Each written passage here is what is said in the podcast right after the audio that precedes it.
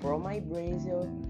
Here you speaks in JP and today I bring you a podcast with the title Five Ways to Prepare for Exams. I know I am not a teacher or anything, but I am sure using these tips base will help you a lot. 1. Do not study continuous shifts. I was looking for half to half and you're to have short breaks to drink water or rest. 2. Don't just study with books.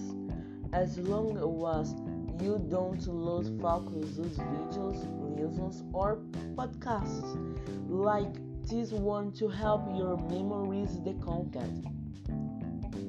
3.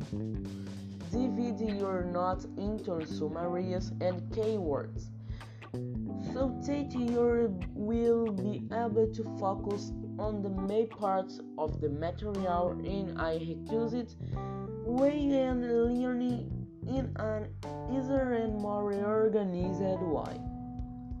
4. I was studying, so you will only need to review and not learning of the exam deadline. And fifth and last tip, sleep well during the test week so you can be rested and be able to give our best. And chosen were my five tips and hoping you like it. Bye bye. thank you